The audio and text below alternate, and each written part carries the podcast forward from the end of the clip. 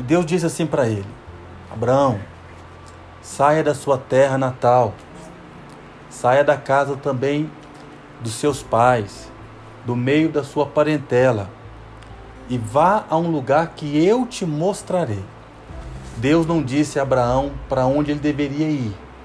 Deus estava dizendo ele que ele deveria começar a caminhar pela fé, que Deus iria mostrar a ele a partir do momento que ele cresce e obedecesse, Deus iria conduzir o caminho dele. Amém. Por isso que Abraão é chamado de o pai da fé, pois ele não viu Deus pessoalmente, ele apenas ouviu a voz de Deus e ele acreditou na, no que ele havia ouvido e ele decidiu andar por meio da fé.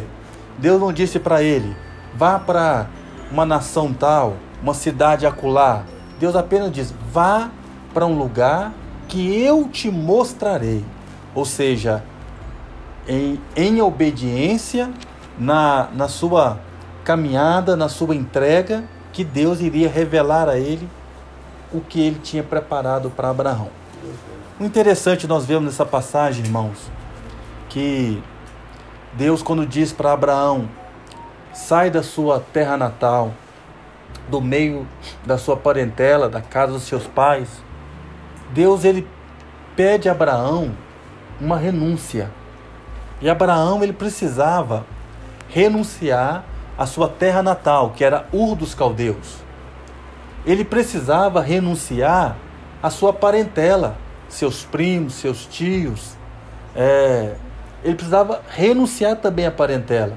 E até mesmo à casa do seu pai, ele precisava renunciar para que ele pudesse seguir uma trajetória de fé e caminhar com Deus pela fé, esperando que Deus provesse, que Deus cumprisse o que Deus prometeu para com a vida dele. Por que Deus pede a Abraão para sair da sua terra natal? Irmãos, é porque aquele ambiente de Ur dos Caldeus seria um ambiente que não iria dar a Abraão condições de caminhar com Deus. Às vezes o Senhor ele pede para nós certas coisas, certas renúncias, porque é preciso renunciar. Não que Deus, o que Deus tinha para Abraão não fosse naquele, naquele lugar. É porque na verdade, aquele ambiente de Abraão, da sua terra, aquele ambiente era um ambiente que Abraão não iria ter forças para caminhar com Deus, para ouvir a voz de Deus e para andar para fé, pela fé. Também, às vezes, irmãos, Deus pede nós uma renúncia. E às vezes nós precisamos renunciar um certo ambiente. Aquele ambiente que não vai favorecer em nada a nossa jornada com Deus. Então Abraão, ele decidiu renunciar aquele ambiente, a sua terra natal, Ur dos Caldeus, e ir para um lugar que Deus iria mostrar. Então Deus poderia ter usado Abraão naquele lugar, mas Deus preferiu tirá-lo daquele lugar, pois Deus conhece as fraquezas de cada um.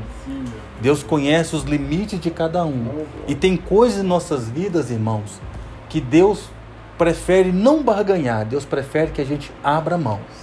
Certos ambientes que às vezes a gente está conectado, que não favorece uma espiritualidade, que não favorece a fé, que não favorece a, a comunhão, Deus fala: sai, né? Sai.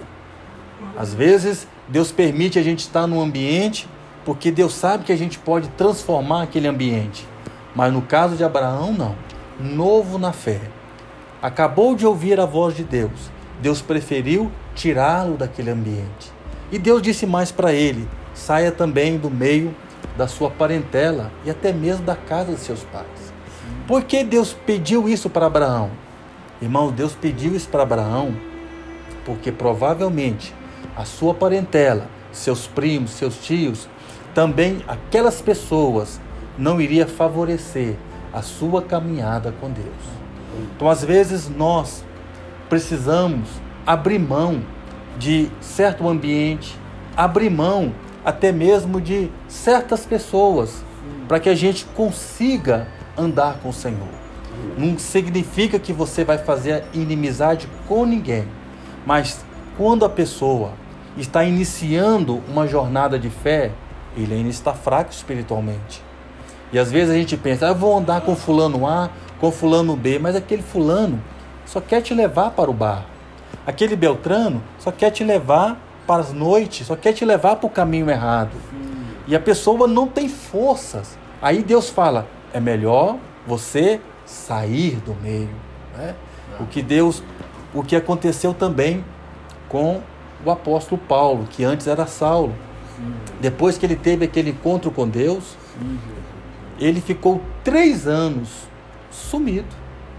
Ele ficou três anos é, é, no lugar separado para buscar, para ouvir, para conhecer mais Deus, para se fortalecer, para que depois Deus o pudesse usar. Assim foi com Abraão. Abraão estava iniciando uma jornada de fé.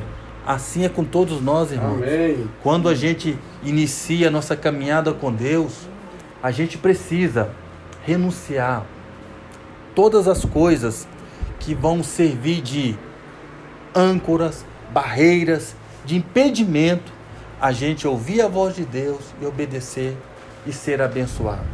Quando Deus chega para Abraão e Deus pede a Abraão que ele deixasse deixasse o seu ambiente, aquele ambiente que ele vivia, deixasse aquele ciclo de amizades, de amigos que ele estava é, entronizado em meio, Deus fez a Abraão uma promessa. Deus fez a Abraão uma promessa. Deus disse assim: Olha, eu te abençoarei e eu tenho coisa grande para você. Vou tornar o seu nome grande e eu vou te abençoar e vou fazer de você uma bênção para muita gente. Eu tenho algo grande para você. Te abençoarei. Então Abraão creu em Deus e ele obedeceu e Deus cumpriu na vida dele. Em meio aos desertos, ele prosperou, ele se tornou um homem forte, grande, é, próspero, porque Deus cumpria a promessa dele. Irmãos, quando Deus nos pede uma renúncia, nos pede algo, nós devemos dar a Deus. Abraão em nenhum momento disse para Deus: Vou pensar, ou negociou ou barganhou. A Bíblia que diz: então Abraão partiu. Deus falou para ele uma vez e ele obedeceu. Abraão levou tão a sério é, abrir mão do seu ambiente, do, da sua parentela que era idólatra, tão a sério que até para o casamento do filho ele não permitiu que o seu próprio filho fosse àquela terra para buscar uma esposa. Ele mandou um servo. Ele levou tão a sério aquela palavra de Deus que ele não voltou mais para Ur dos Caldeus. Ele preferiu andar nos desertos, mas andar em comunhão com o Senhor. Amém. Irmãos, Deus tinha algo grande para Abraão e se cumpriu. A mesma coisa para cada um de nós, irmãos todo aquele que decide andar pela fé e renunciar o ambiente mundano, o ambiente de bebida, o ambiente de drogas, o ambiente errado, né, de, cheio de maldição, e decide andar com Deus como um peregrino na fé, Deus vai abençoar. Deus vai tornar aquela pessoa também abençoada. Deus vai engrandecer aquela pessoa. Amém. Deus vai abrir as portas de emprego. Deus vai prosperar. Deus vai honrar. Porque quando nós decidimos andar em comunhão com Deus, andar na presença, andar pela fé, irmão, Deus prepara tudo para nós.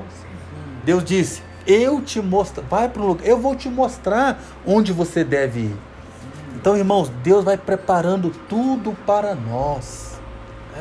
Aí já não depende mais se você tem um bom currículo, um bom diploma, alguém importante numa empresa para colocar você ali. Já não depende de mais nada de mais ninguém. é apenas a promessa. A promessa de Deus sobre as nossas vidas.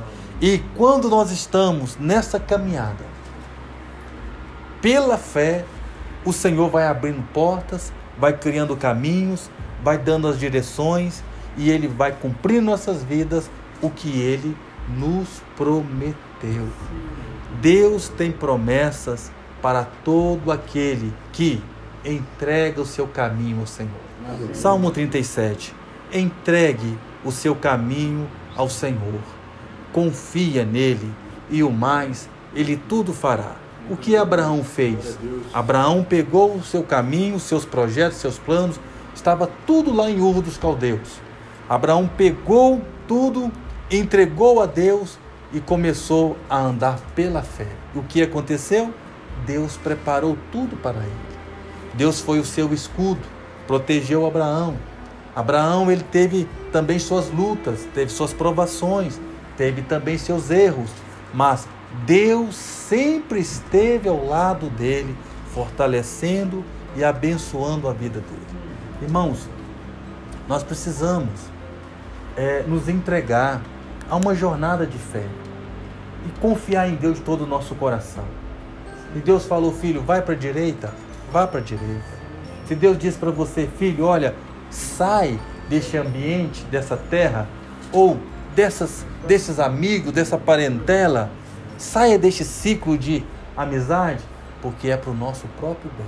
Amém. Deus conhece as limitações nossas, as fraquezas nossas, e Deus sabe que tem coisa em nossa vida que nós não podemos negociar. Sim. Nós temos aqui abrir mão e abandonar este U dos caldeus, este ambiente mundano, este ambiente de, de vícios, de carnalidade, a gente tem que abandonar.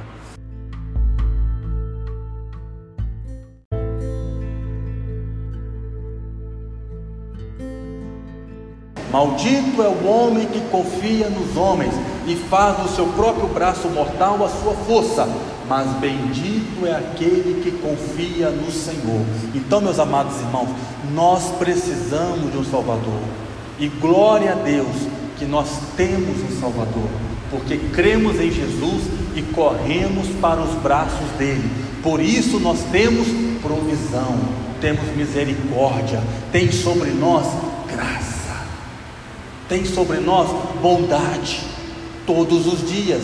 E assim nós podemos, irmãos, vencer o mundo. Vencer o mundo. O que é que nos leva a vencer o mundo? A nossa fé em Jesus Cristo. Só assim podemos vencer tudo que vier surgir, acontecer neste mundo. Nós vamos vencer porque corremos para os braços de Jesus ele é o nosso Salvador. Ele disse assim para nós: Vinde a mim. O que nós fizemos?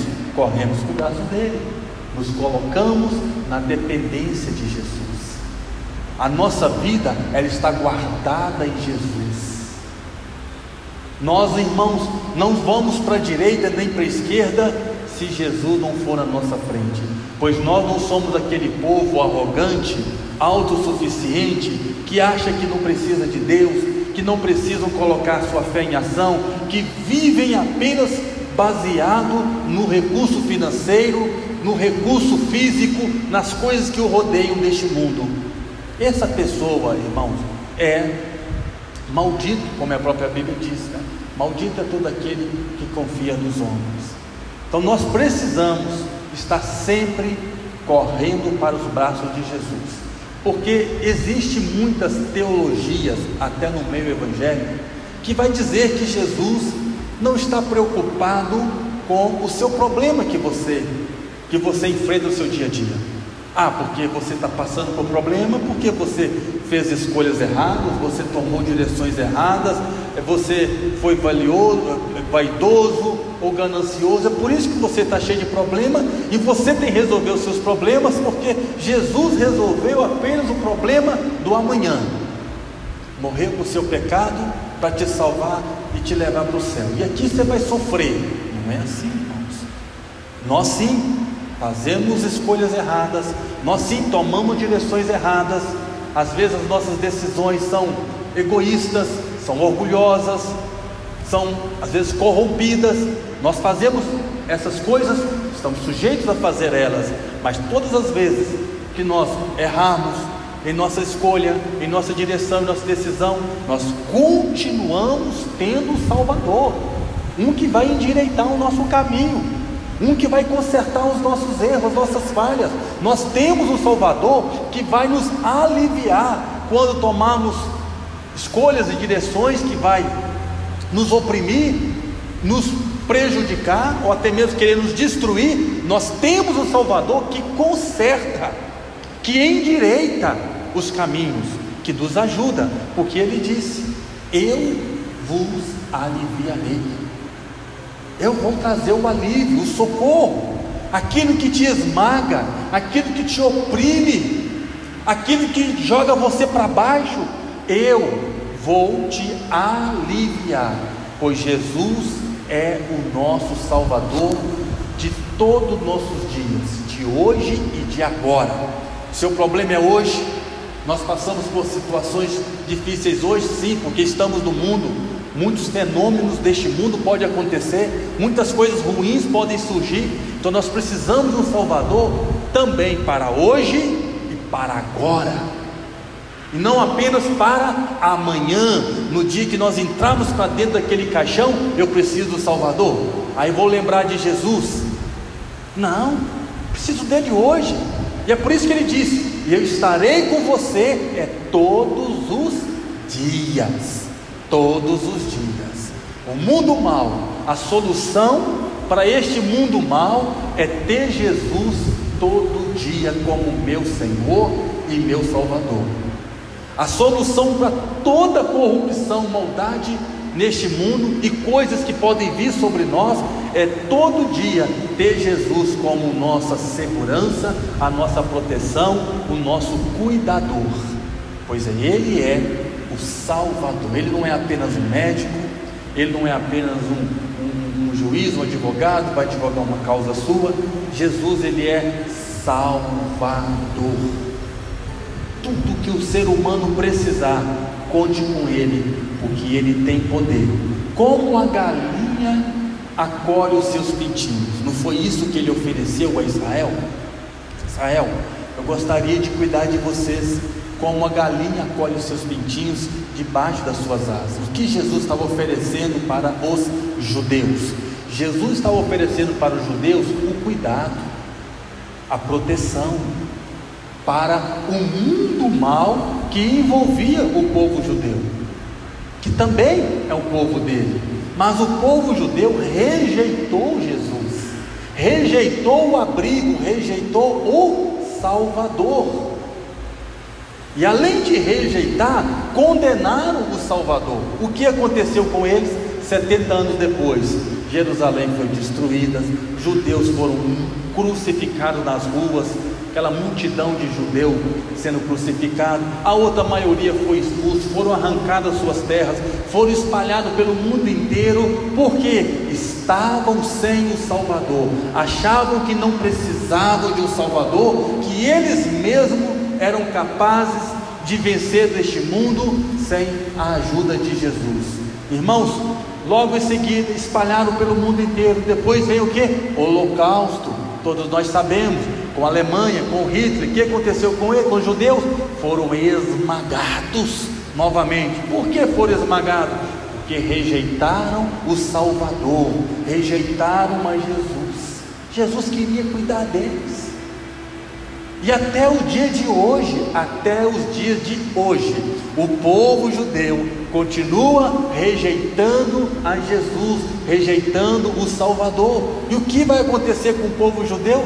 Coisa boa, é claro que não é. Serão cercados novamente, serão oprimidos novamente em sua terra, até o dia que eles vão dizer assim: ó, ora vem, bendito é aquele que vem em nome do Senhor, até o dia que eles clamarem por Jesus.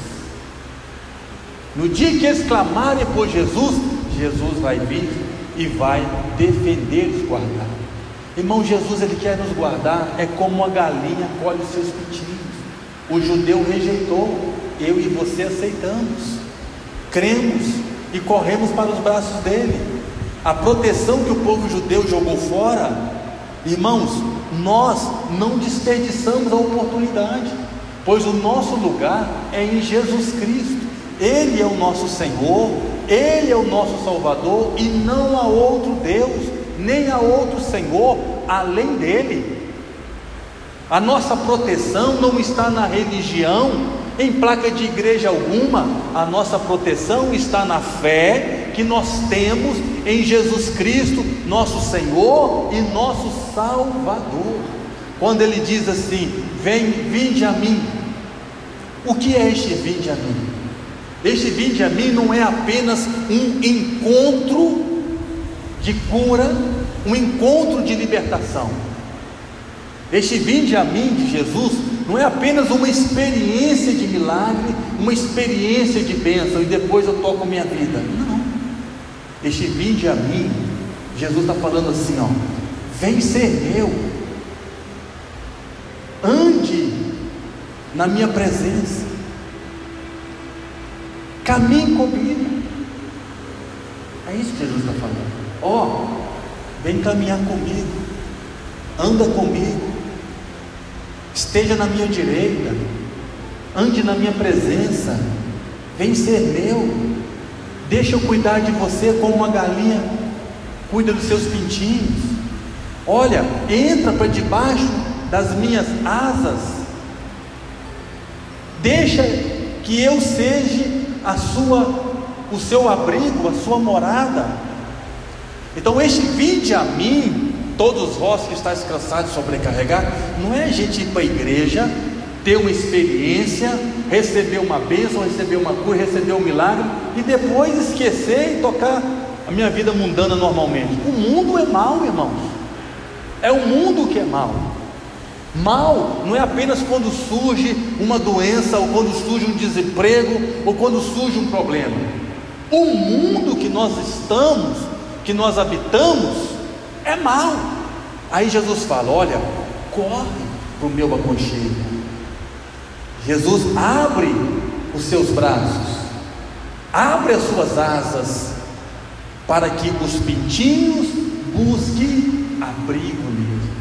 Então, esse chamado de Jesus para nós não é um chamado para uma experiência de milagre, esse é um chamado para uma jornada ao lado dele. Partir de hoje, eu não vou para a direita nem para a esquerda sem Jesus na minha vida.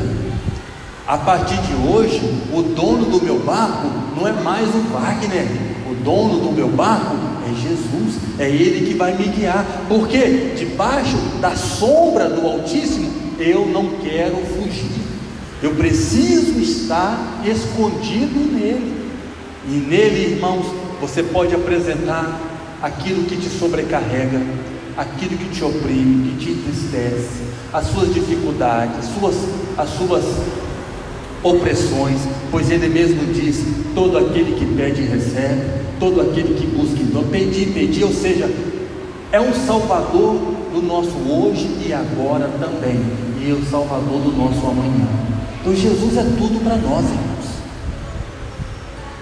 Jesus é a coisa mais importante para nós. O nosso Salvador de hoje, de agora e também do amanhã, porque o problema do nosso pecado, Ele também resolveu. Ele resolveu o problema do meu pecado, também me ajuda a resolver o problema das minhas contas para pagarem. Também ajuda a resolver os problemas da enfermidade, da dor, da doença que surgiu. Jesus é o meu Salvador de hoje e de agora também. Por isso que ele chama: Vinde a mim.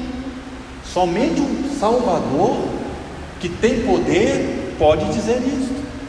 Ah, eu posso ir o Senhor Jesus, mas o senhor, o senhor não sabe o problema que eu estou passando. O médico disse que não tem jeito. A medicina não é capaz de me ajudar. O senhor está falando que eu posso ir a ti.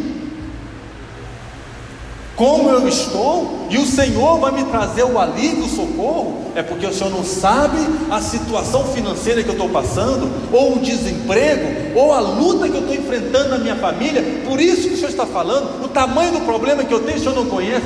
Jesus conhece, e mesmo assim ele diz: Venha a mim, porque Ele tem poder. Por que, que ele tem poder? Porque Jesus é o Salvador do homem.